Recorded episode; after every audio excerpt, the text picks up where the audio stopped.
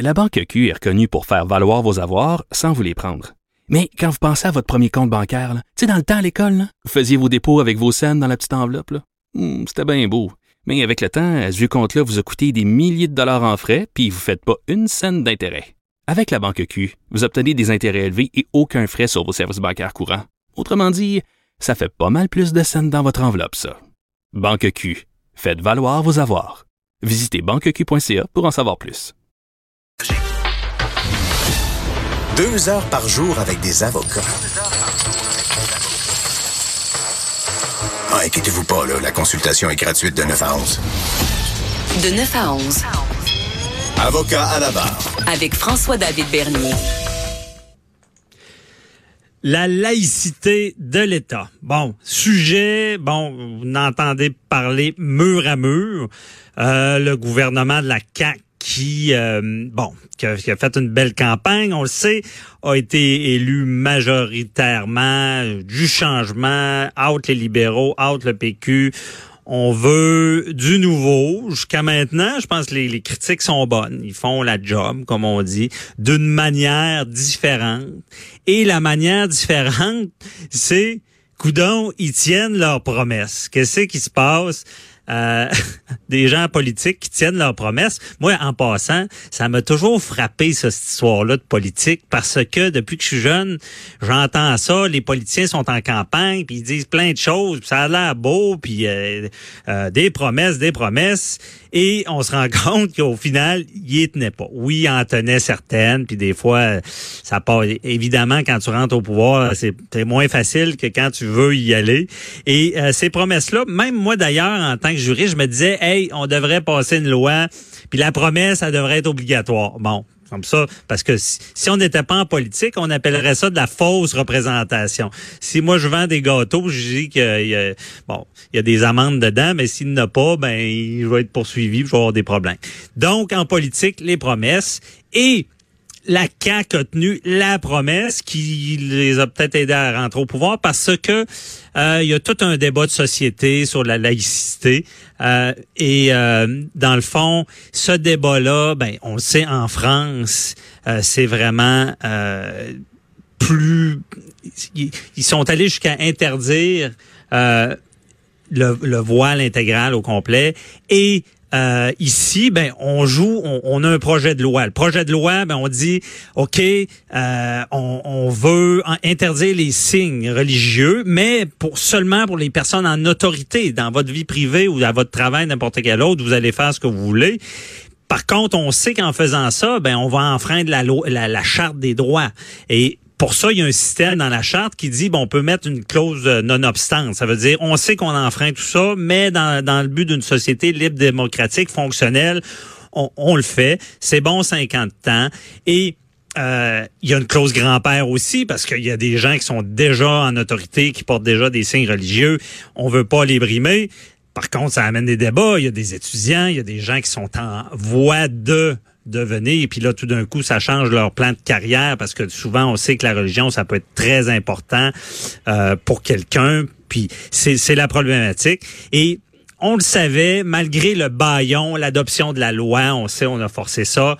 On, est, on, est allé vraiment, on l'a adopté, mais on savait que ça allait être contesté. Et déjà, il y a une requête pour contester la loi 21 et on en parle avec euh, Maître Marc, Marc Bellemare, que tout le monde connaît. Bonjour, euh, Maître Bellemare. Bonjour, ça va bien? Ça va très bien. Merci d'être là. Euh, on a besoin de vos lumières, Maître Bellemare. Euh, là, il y a vraiment... C'est contesté déjà, la loi. Là. Ben oui, mais c'est pas nouveau, là, puis je pense que ce sera pas la seule contestation, mais il faut... Les, les gens sont portés à penser que les tribunaux, c'est un peu comme le Parlement, savoir que quand on n'est pas d'accord, on on le manifeste par une procédure judiciaire, puis si le juge pense que on a raison euh, dans mmh. nos convictions, on gagne, mais c'est pas comme ça. Il faut quand même être capable de prouver que le, le, la loi 21 contrevient à une surloi, une super loi qui serait en l'occurrence ici ou bien la charte canadienne ou bien la charte québécoise, parce que la, la liberté de religion est consacrée dans les chartes, mais ouais. Et euh, Maître Bellemare, vous, vous dites une super loi, c'est bien dit, mais expliquez donc à nos auditeurs, là, la charte, c'est au-dessus des lois, c'est ça? Oui, la charte, c'est une super loi, en ce sens que à partir du moment où la charte est adoptée, toutes les lois subséquentes doivent être respectueuses des droits reconnus dans la charte. Ça veut dire que le, le Parlement, tant Québec qu'Ottawa, s'engage à adopter des lois qui vont être respectueuses et compatibles avec euh, la charte. Alors euh, maintenant, maintenant, euh, le, le- le- le- il est possible pour le Parlement de, de, de déroger à la charte, c'est-à-dire d'écarter l'application de la charte en invoquant la, la clause dérogatoire et en disant ben notre loi s'applique sans égard à la charte. C'est un petit peu ça qui a été fait ici. Alors le, le gouvernement du Québec a voulu jouer sûr en, en écartant d'emblée euh, l'application des chartes. OK. Dans le fond, on, on sait qu'on va enfreindre la, la charte, mais on, on le prévoit d'avance, c'est ça? C'est pas c'est pas dit c'est pas dit que la charte est nécessairement euh, est, nécessairement attaquée ou nécessaire- pas nécessairement euh, respectée. Euh, Monsieur Legault l'a bien dit, il a raison là-dessus. Euh, on invoque la clause dérogatoire pour être plus sûr. Donc c'est une mesure de sécurité. C'est pas dit que la loi 21 euh, aurait été nécessairement cassée par les tribunaux, même si les chartes s'étaient appliquées. Mais euh, il a voulu éviter un peu ce que le premier ministre Bourassa, à l'époque, avait vécu avec la loi euh, 101, parce que la loi 101, Ouais. au niveau de l'affichage, avait été cassée par la Cour suprême et le, M. Bourassa avait été obligé d'adopter la loi 178 en invoquant cette fois-ci la clause dérogatoire pour pouvoir euh, imposer le français comme langue dominante euh, dans l'affichage intérieur et comme langue unique dans l'affichage extérieur. Alors, euh, le gouvernement de la CAQ a décidé de ne pas vivre ce, ce, ce, ce risque-là et d'invoquer au départ la clause non-obstant, ce qui fait que ça va être, euh, à mon avis, très difficile pour les tribunaux de, de casser cette loi-là. de casser ça. Mais pour la- les, les, les gens, nos auditeurs, on, on a un réflexe de dire, coudon, euh, c'est comme euh, ils utilisent euh, la force pour passer ça parce que en voulant dire, ils pensent pas que ça va passer le test des tribunaux. Pourquoi pourquoi les- ils laissent pas les- le, le tribunal se pencher sur la validité? Ça va pas à l'encontre de, de nos droits. Il y a peut-être ce- cette réflexion là quand on impose un peu, on, on prévoit d'avance qu'on on- ça nous tente même pas d'avoir le test euh, du tribunal? Oui, ben ça, c'est les gens qui sont pas d'accord qui vont dire ça. Mais les gens qui sont d'accord avec la loi 21 sur le fond euh, considèrent que le gouvernement doit prendre toutes les mesures pour s'assurer que sa loi va tenir la route et qu'elle va véritablement s'appliquer. Et vous savez, pour le Parlement euh, québécois, d'adopter une loi avec le risque que les ça, ça donne ouverture à toutes sortes de débats devant les tribunaux qui risquent d'être interminables jusqu'en Cour suprême. Ça veut dire un délai euh, dans un cas comme ça hein, facilement anticipé de 4 à 5 ans avant que la Cour suprême ne tranche la question, avec une, une loi qui n'aurait pas prévu la clause dérogatoire au début, puis qui aurait permis tous les débats et toutes les conclusions, puis après ça revenir avec une clause dérogatoire dans, dans, dans 5 ou 6 ans. OK. C'est pas nécessairement non plus souhaitable. Moi, je, je pense Tu- que monsieur, euh, que le gouvernement de la CAQ a pris la bonne décision. Maintenant, est-ce que sa loi va résister? Je pense que oui, mais on verra bien. Parce que Maître Bellamar, si cette clause-là n'était pas là, entre nous autres, la loi aurait probablement été invalidée le temps qu'on on la teste devant le tribunal. Ça se peut-tu?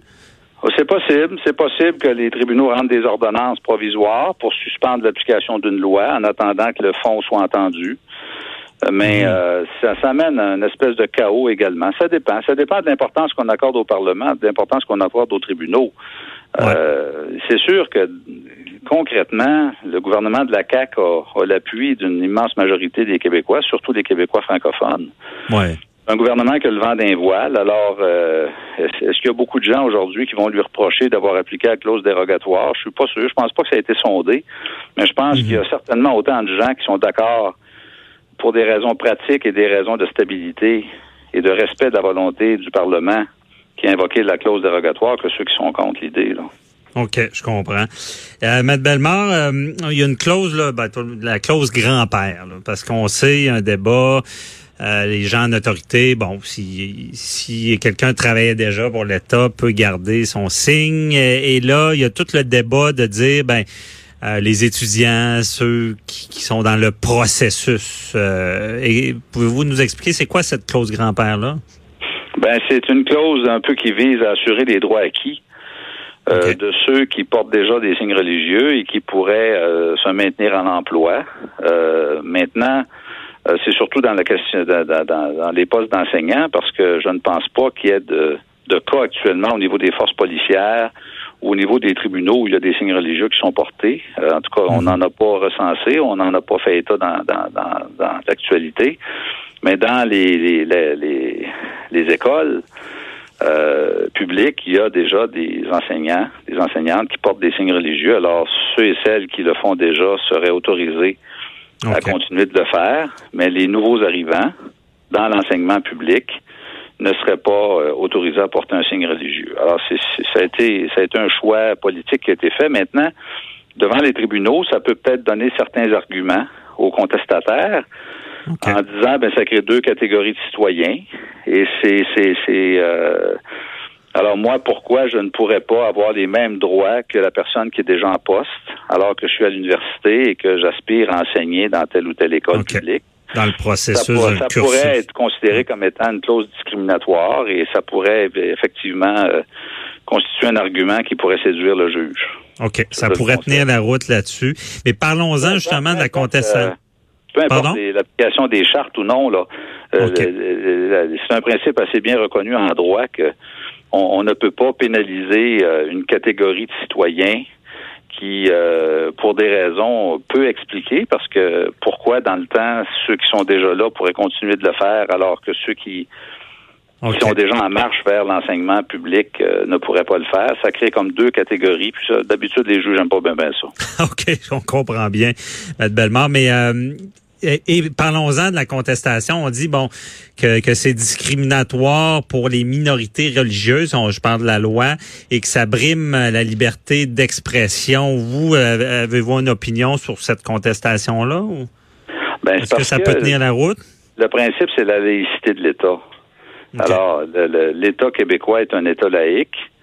Euh, les, euh, le, le Québec a été longtemps euh, sous le joug de la religion catholique. Euh, et euh, l'État laïque, il y a des lois, plusieurs lois qui expriment, euh, M. Rocher l'a bien exprimé à la commission parlementaire, plusieurs lois depuis les années 60 qui expriment la laïcité de l'État québécois.